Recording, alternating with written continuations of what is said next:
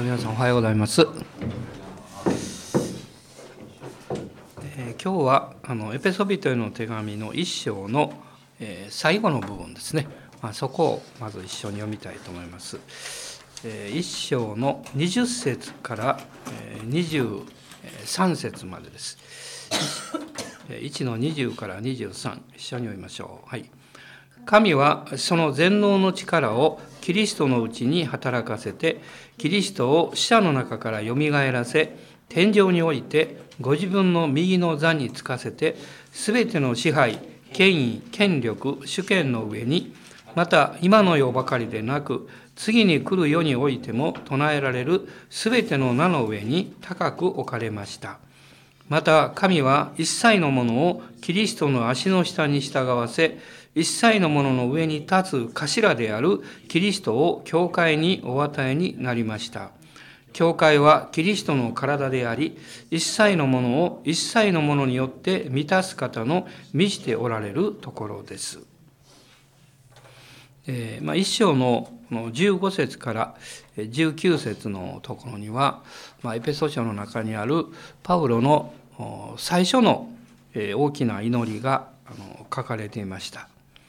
でそこには、ま、パウロのこの祈りの動機あるいはどういう祈り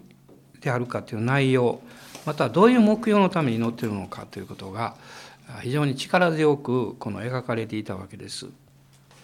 で結局この祈りはですねあの霊的な理解力をもたらすこの道筋である。で祈りを通して霊的な理解力というのは神様の御心がどういうものであるかということを精霊によって理解する力だと思います。つまりそれは別の言い方をすると人間の側の理解や必要に立ったその視点で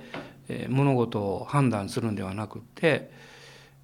神の御言葉の視点に立って現実をどう受け止めていくかという、まあ、そういうあの理解の仕方だと思うんですね。まあ、それは単なる発想の転換ということだけによってはできえない。なぜかっていうと、えそこに信仰が必要だからです。神の御言葉に対する信仰が来ないと、霊的理解力というものは受け止めることができないわけです。で、そういうふうにして、霊的な理解力が与えられる道筋というのは、やはり祈りであるということを私たちは学びました。でそしてこの20節から23節のところで、え、パウロはですねエペソ教会のこの最初の祈りの記述の後で初めてキリストと教会の奥義について、え、解き明かしを始めているわけです。でここには2つの非常に重要なことが書かれています。まず22節の中にありますけれどもキリストは教会の頭である。えーキリストが教会の頭であるということそして2つ目は23節にあるんですけど教会は、えー、教会はキリストの体であるまあこの両方の面からですねキリストは教会の頭であるということと、えー、教会はキリストの体である。でこれらの奥義が明らかにされるためにはキリストの十字架の贖いの完成というものがまず基本的にあるわけです。そしてこのキリストの贖いの完成を理解する霊的理解力が必要なんですね。でそれを私たちに導いてくださるのがこの御霊の働きです。ですからイエス様の十字架の御業がありそしてそれを私が信仰によって理解していくそのために御霊の働きがあるそしてそのことのために御霊による祈りということが必要であるということをこの教えられるわけです。だから私たちの現実の生活の視点から見るとまず逆なんですね。まず御霊による祈りから始まってそして自分の視点から信仰によって御言葉の視点に物事を考える受け止める力を変えていただいてその時にこの神様の御言葉の視点に立って理解するということがあるいはそれを信じて行動するということが始まっていくわけです。でどういう内容をこの御霊のによる祈りによって知っていくのか、まあ、さっき言いましたキリストは教会の頭であり教会はキリストの体であるという、まあ、その内容理解なんですけどもこの2223の中には、えー、もうもう少し詳しく見ていくと4つのことが言われていると思います。えー、まず一つはこの20節ですけれどもキリストを死者の中からよみがえらせと書かれています。まあ、これは復活信仰です。でイエス様の十字架の死と葬りまではですねあの、えー、特別な信仰がなくっても信じられるわけです。ね、でも復活というのはですね、えー、信仰は神様から与えられないと信じられないんです。ね、例えば皆さんこういうことを考えたことないでしょうかね。あの女たちがあのこういうを持って墓に行きますねあの朝早く週の初めに。そうするとこの墓の石がこう転がされていてそして福音書によって違うんですけどもこの見つかりがそこに座っていたってこう書いてるところがあります。でその後でペテロとヨハネがやってくるわけですけどヨハネの方が足早かったんで若いからですね ペテロ追い越して、まあ、先に墓について中をこう見てるんですけど怖いから入れないんででペテロがやってきて中にまず入るんですね。でこのこのところでですね墓の石、えー、墓のこの蓋ですねこれはなぜ転がされている必要があったんだろうかということです。イエス様が復活された時にイエス様は別に墓の蓋なんかあったってスッと通り抜けてね復活ですからできるんですよ。実際弟子たちのところに現れた時には壁も通過されたわけでしょ。石は転がされなくってもイエス様は復活することできるんです。でも石はわざわざね転がされていた。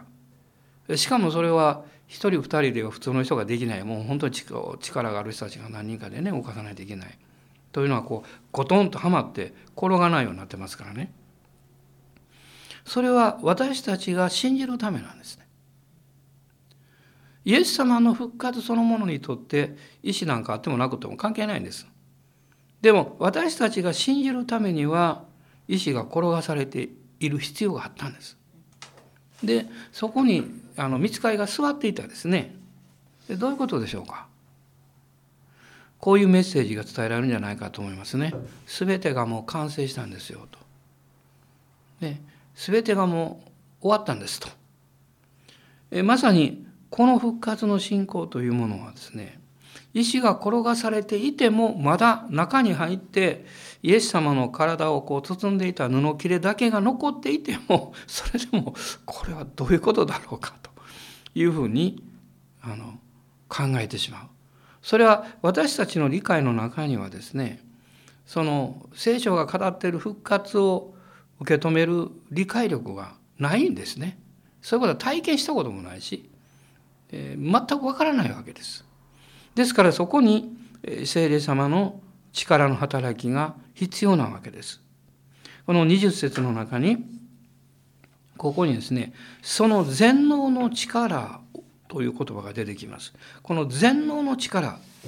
神様の全能の力が働いてそして信じる者にこの働いてその結果信じる信仰が与えられるそしてイエス様はこの復活なさってどっかフラフラしてるわけじゃなくてですね復活された行き先があるわけです。それは20節の後半にありますけど天井においてご自分の右の座につかせてつまり神の右に座られた。ここにイエス様の十字架の贖いの完成と完全な勝利。完成と完全な勝利ですね。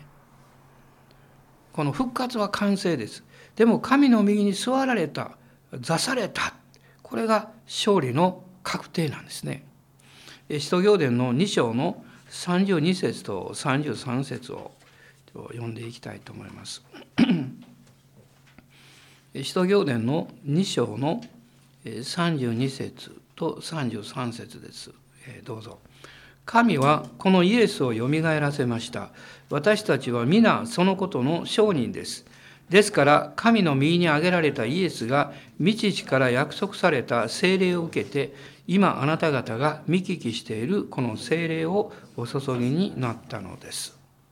ここに神の右に挙げられたイエス様この贖いの完成とその勝利その結果約束が実現してそして約束された聖霊様が注がれた、まあ、こういうふうに聖書が語っているわけです。で2つ目のことはこのエペソ書1章の21節になりますけどもここには「全ての名の上に高く置かれました」と書かれています。これは王なるキリストを表しています。で使徒となって来られたキリストまたしもべとなっておいでくださったキリストがあります。しかしこの王としておいでになってくださったキリストの、えー、その実現というかそのことの証がここにあるわけですね。すべての名の上に高く置かれました。でここにはすべての支配権威権力主権の上にという言葉が出てきます。これは霊的領域の中のすべての上にですねこの目に見える世界だけじゃなくって目に見えない世界におけるものも含めて一切の権威の上にということです。えそして、えもう一つはここに次に来る 世においてもっと書かれています。次に来る世。まあこれは、えー、この地上の世界歴史というものがある区切りを持って終わるということを予表しています。いわゆる世の終わりですね。そして新天地新天新天新地というものが与えられる。まあこれは黙示録の最後に出てくるわけですけども、まあここに、えー、次に来る世においても復活のキリストは御国における最高主権者である。そのようなお方として、えー、その立場を確保なさったんだということが分かります。えそしてさっき言いました「す、べ、ての名の上に」と書かれています。名というのは立場と力を表します。この名前の中に立場がありそして力があるこの全ての上に高く王としてえ座された、まあ、これが復活の結果であるわけです。そしてそのことを踏まえてですねこの22節と23節のことがあります。ここにはキリストと教会の関係というものが、えー、語られているわけです。22節の中には一切のものを、えー、キリストの足の下に従わせ一切のものをキリストの足の下に従わせ一切のものの上に立つ頭であるキリストまあこの言葉の中にキリストの最高権威という立場が語られていますがこのお方がなんとですね一切のものの上に立つ頭であるキリストを教会にお与えになりましたと書かれています。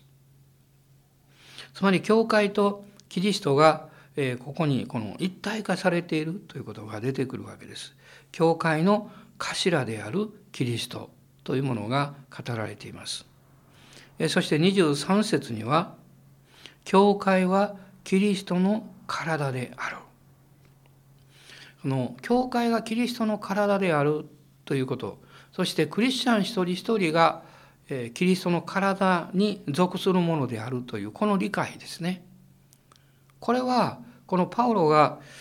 特別にやはり刑事によって与えられた内容ですね。その出発点はあのダマスコの途上にあったわけです。まあ彼は、えー、教会ということはまだ理解していませんでした。ね、キリストの体であるということは分からなかった。でもクリスチャンを迫害してました。でその時に彼は天からの光に打たれてあのまあ馬でしょうかね乗ってるものから落ちたんですね。そしてえ声を聞きました。サウロサウロなぜあなたは私を迫害するのかと。おそらく彼は心の中で「いや私はあなたなんか迫害してませんよ」と「私は変な宗教を信じてるあのその道の人々を迫害してるんです」と。ね、でもその時にですね彼は主なる方がその、えーえ、この私が間違あの変だと思ってた人々が信じている、えー、なんていうか主なる方だったというねそしてえー、その後で彼は教会という大きなこの理解を神様から与えられるわけです。そしてそこにですねあのもう一つ私も深くこう考えていくとこういうことが言えるんですね。つまりパウロがその時迫害していたクリスチャンというのはねあのギリシャ的な影響を受けていたクリスチャンたちなんですね。その その当時はすでに文化的にというかねその、えー、いわゆるヘブライ人の生き方ヘブル人の生き方の中にその、えー、ヘレニズムませんギリシャ主義あのギリシャの哲学や文化考え方というものが入ってきていてそして、えー、このユダヤ人たちはそのことに対してあの分裂二分していました。それを受け入れる人々と拒絶する人々であのえクリスチャンになった人々もですね両方がいたわけです。だからそれがあの使徒行伝の、えー、この6章ですかねそこに初めて教会で教会が直面したこの問題というのが出てくるんですけどもいわゆるギリシャ語を使うユダヤ人とヘブル語を使うユダヤ人たちという言葉が出てくるんですね。でその最初の初期の迫害というのはですねそのギリシャ語を使うユダヤ人クリスチャンに対するものが標的だったんです。でそれはなぜかっていうとですねあのユダヤ人にとってまだキリスト教という信仰を持つということの意味は十分に理解されていないんですね。ただユダヤ人であるのにギリシャ的なものを受け取ってしかも変な信仰を持ってる人々これが彼らの目から見れば特に生粋のパリサイ人であるパウロの目から見ればですね許し難い存在であったわけです。ですからその、え、エルサレムにいる、え、いわゆる中心人物たちに対する迫害という、まあ、迫害というよりもあの逮捕しようという動きというのはその時にはあの十分なされていないということが逆に分かるんですね。それはパウロが例えばダマスコまでわざわざですよ迫害の手を伸ばす前にねエルサレムにはまだ人たちがいるわけです。彼らを捕らえに行くのは簡単なことだと思います。でも彼らをなぜ捕らえに行かなかったのかまず第一にねそれは彼らがまだ、えー、イエス様を信じていたけれどもユダヤ人たちの持っていた信仰の在り方っていうのはもちろん土台になってますからね唯一神なる神を信じてるわけですしそして神殿にも祈りに行ってるわけですしその文化的な面においてですねそのまだ許容できたんですね。えところが違法まあ後に違法人ということが出てきますけど違法人が出てくる前にあの違法のギリシャ的な文化を受け入れたユダヤ人たちに対してしかも変な信仰を持っているということこれはですね許し難いものだったんですね。だから逆に言えばパウロがこのダマスコの途上で経験したことというのはこの、まあ、その後大きな刑事理解が教会という理解が与えられるんですけどもそこにすでにですね、えーえー、当時の世界のこの違法世界における、えー、人々がこの主なるキリストを信じることによって同じように救われていくんだということを受け止めていく、ねまあ、種のようなものですねそういうものをそこで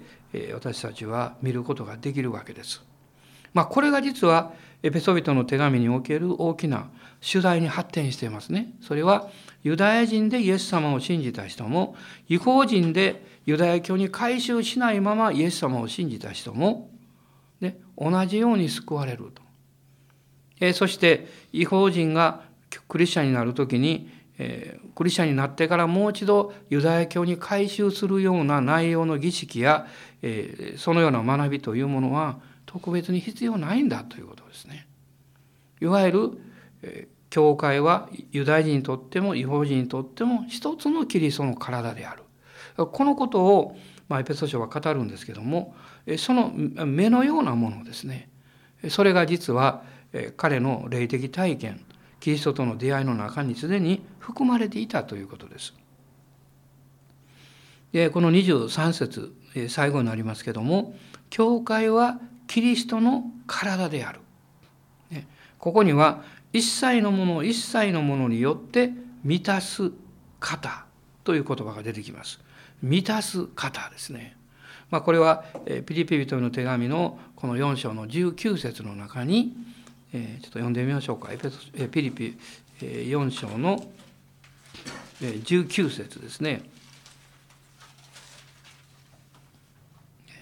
また私の神はキリストイエスにあるご自身の栄光の富をもってあなた方の必要をすべて満たしてくださいます。すべて満たしてくださいます。一切のものを満たす方。この方の満ちておられるところである。一切のものによって満たす方が満ちておられるところ。つまりここに、え教会は三位一体なる神の御臨在の場所である。ね、教会は三位一体なる神が御臨在なさる場所。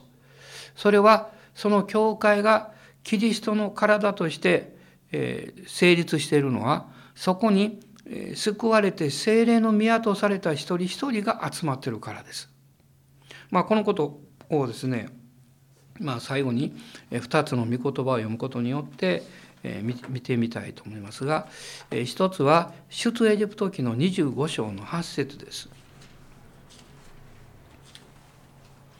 出エジプト記の25章の8節これは幕屋を作ることについて主がおっしゃったことですね。彼らが私のために聖女を作るなら私は彼らの中に住む。幕屋を神が作るようにおっしゃったその一番の目的はですね神ご自身の臨在がこのイスラエルの民の中に絶えずとどまることのできる場所を作るためなんですね。もちろん神様は場所なんかなくても臨在なさるし偏在することができます。でも神様ご自身が彼らの中に住み彼らと共に歩くんだということを証しするためにですねこの幕屋というものが作られていったこれが幕屋の一つの重要な意味だと思います。そして具体的に幕屋を通して神を礼拝するまた神の言葉を聞くというその中に罪人であるイスラエルの人間ですね。民がこの動物の犠牲によってまた年に1回の大祭司による大食材日がありましたけどその贖いによってのみ神の前に近づくことができるつまり誠の神は清い聖なる方であるということを彼らの地上生活の中にもですねそれを具体的に明確になさったわけです。でもう一つ最後に第一コリントの6章の19節を読みたいと思います。第一コリント6章の19節です。ご一緒にどうぞ。あなた方の体はあなた方のうちに住まれる神から受けた精霊の宮でありあなた方はもはや自分自身のものではないことを知らないのですか。ここにあなた方の体は神から受けた精霊の宮であるこの旧約の幕屋ですねそれは雛形に過ぎません。キリストの雛形でありまた今日イエス様を信じて救われたクリスチャンの雛形でもあるわけです。神が臨在なさる。この精霊が臨在なさるこの私たちが集まって、そこに一つのキリストの体というものが、生まれていくわけです。そしてこのキリストの体の頭は、もちろん当然ですけどキリストご自身です。私たちは今日も頭であるキリストに聞き従いながら新しい習慣を始めていきたいと思います。私の体は精霊の宮でありその宮である私たちはまたキリストの体である。なぜクリスチャンが集まる必要があるのか。それは一個の個々の精霊の宮だけではなくて集まることによってそこにキリストの体というものを目に見える形で表現していくわけです。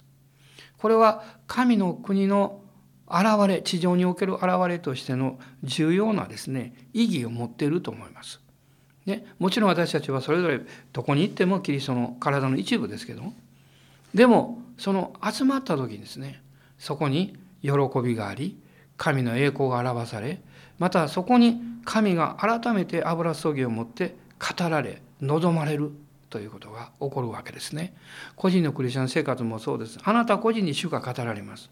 でもあなたが教会に集まって主を礼拝する時にそのキリストの体に神が語られることっていうのがあるんですね。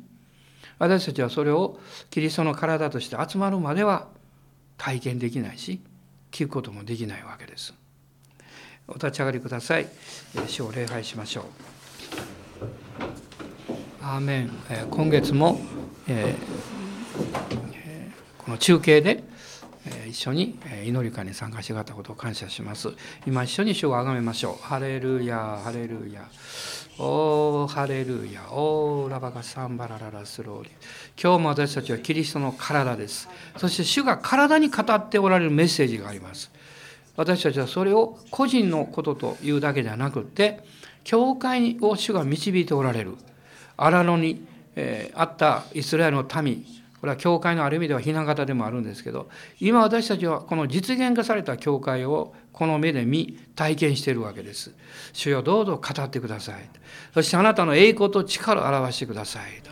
そのように祈っていきましょう。アーメン、ハレルヤ、ハレルヤ、感謝します。おーしよ、今日もまたこの1週間のスタートの時ですけども、主が力強く望んでくださって、また上からのメッセージを語ってくださって、油注ぎを与えてください。イエス様の皆によって祝福します。アーメン。